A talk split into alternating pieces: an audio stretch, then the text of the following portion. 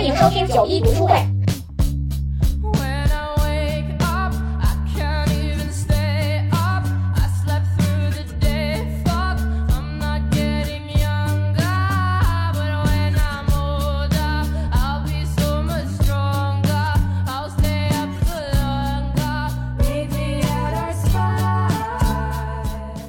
大家好，我是三脚猫。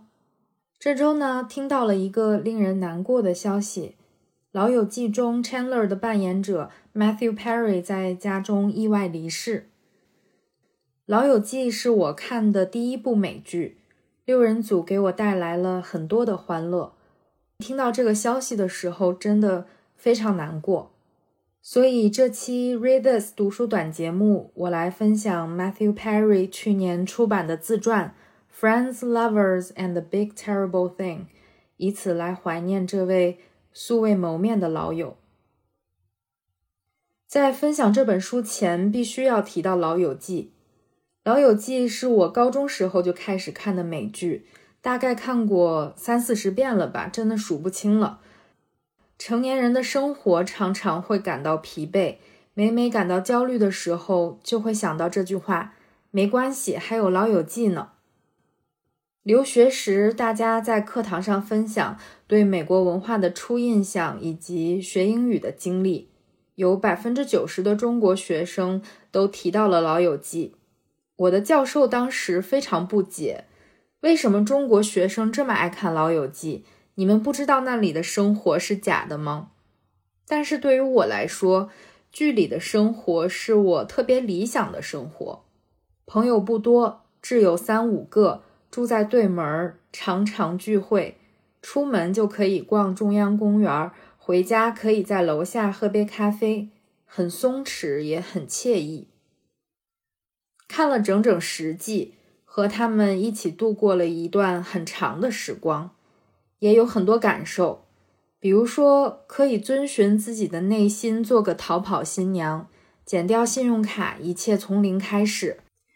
可以做个特立独行、跑步姿势怪诞却毫不在意路人眼光的自由女孩，即便有轻度洁癖，一切都井井有条，也会把东西乱堆在储藏间里。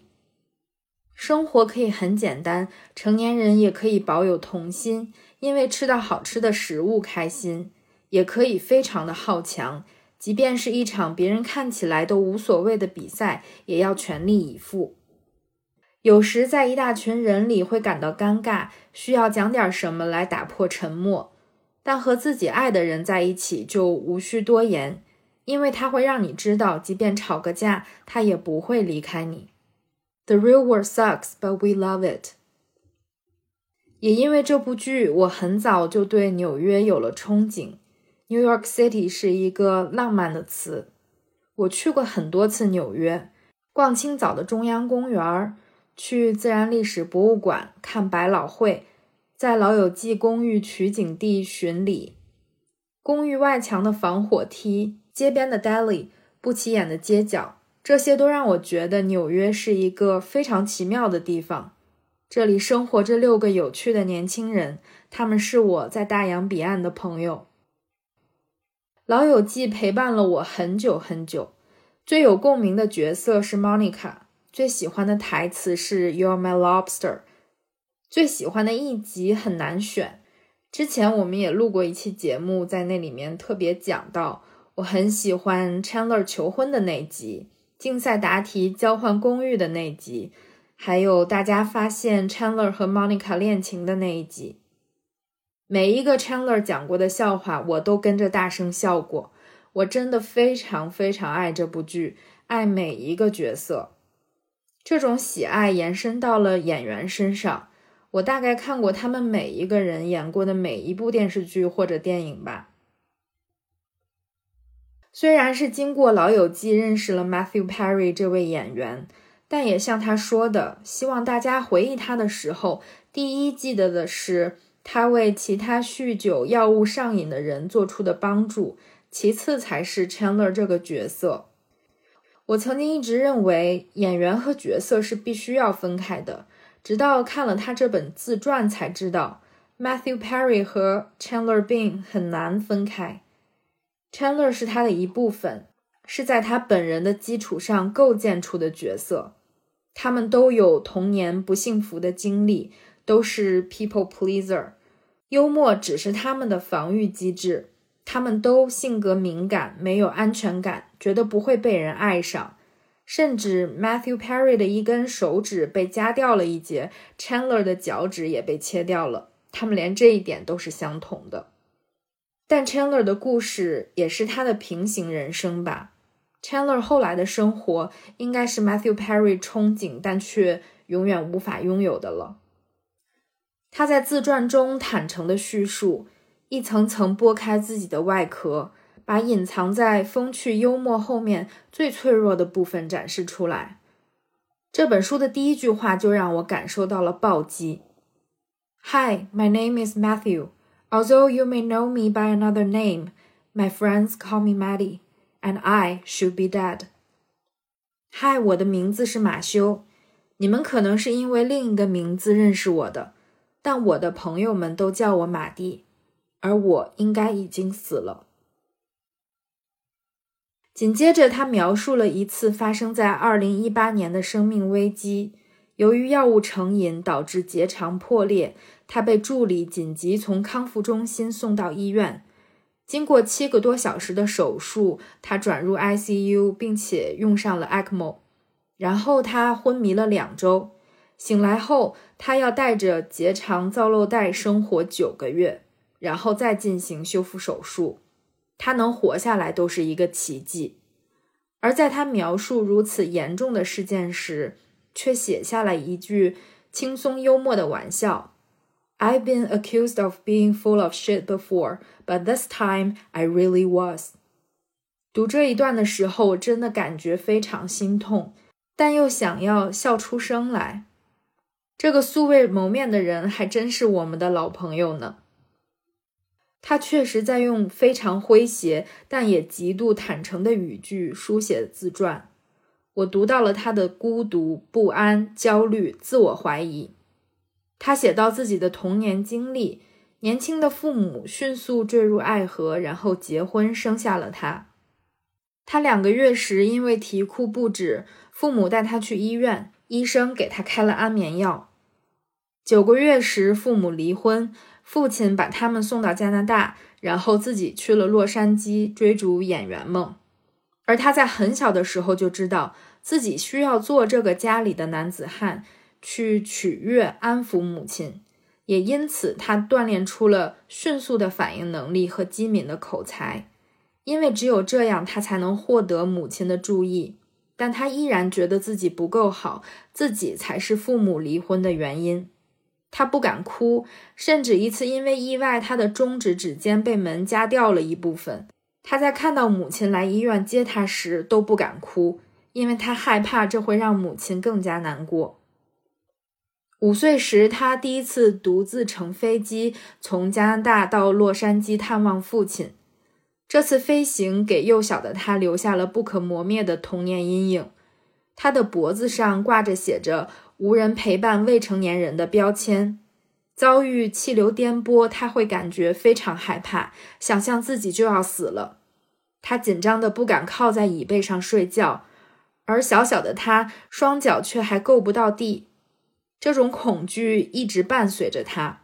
他的母亲再婚，他有了一个还不错的继父和同母异父的妹妹，但他依旧觉得自己不属于这个家，像一个局外人。一个无人陪伴的未成年人，他会思索：为什么别的孩子有父母陪伴，而他却要一个人乘坐飞机？是不是因为他不够好？因此，他十四岁就开始饮酒，酒精给他带来了那种天堂一般的感觉，他觉得可以暂时的回避痛苦。他的自我怀疑和不安也延伸到了成年时代。他非常想在演艺圈成功，但当他因为《老友记》而名声大噪时，他又会因为第二天要面对那么多观众演戏而感到焦虑。他发现成名并不能弥补他的童年创伤。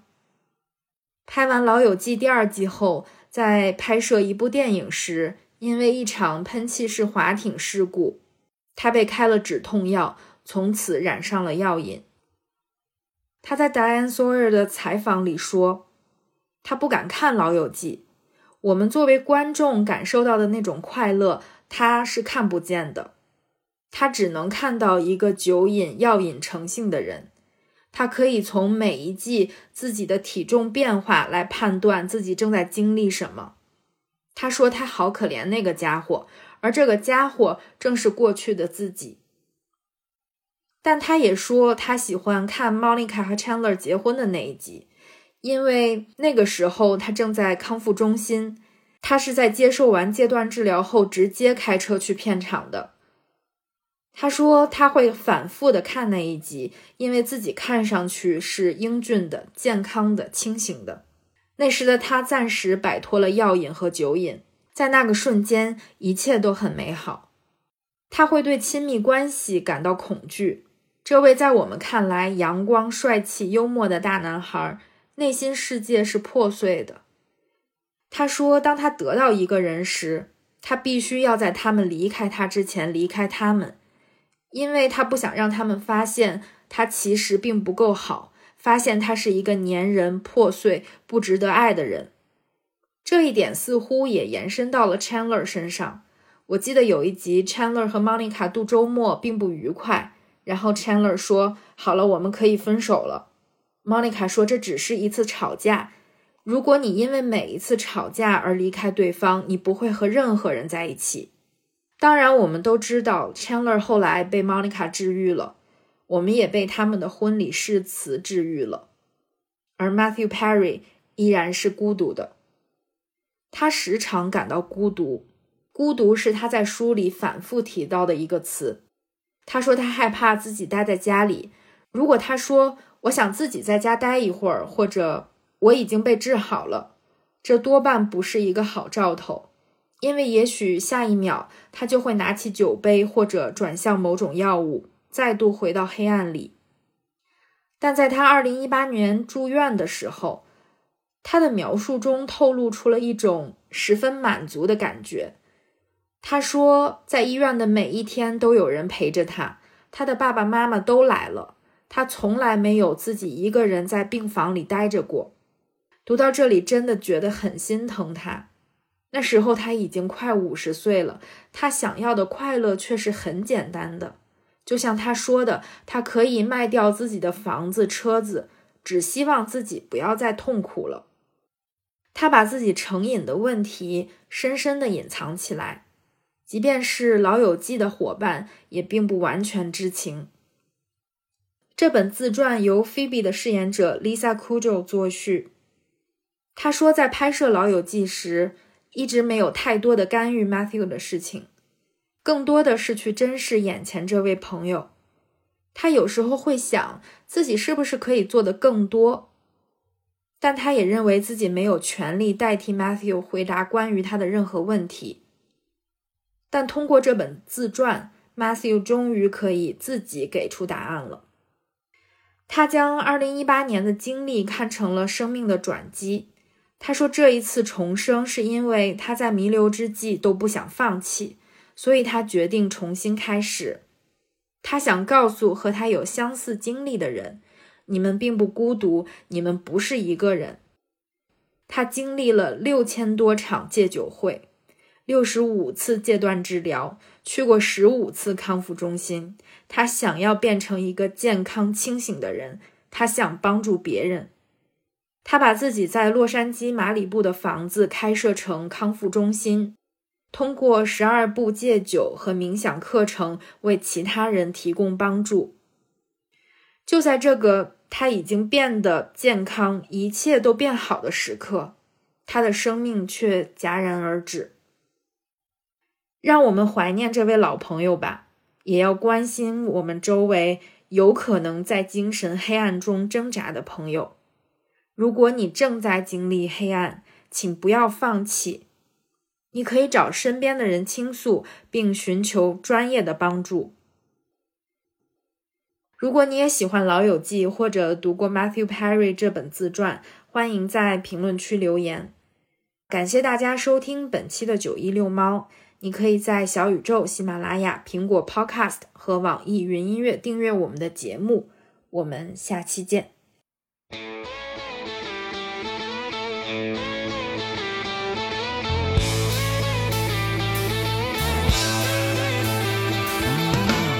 No one told you life was gonna be this way. Your life's a joke, you're broke. Your love life's the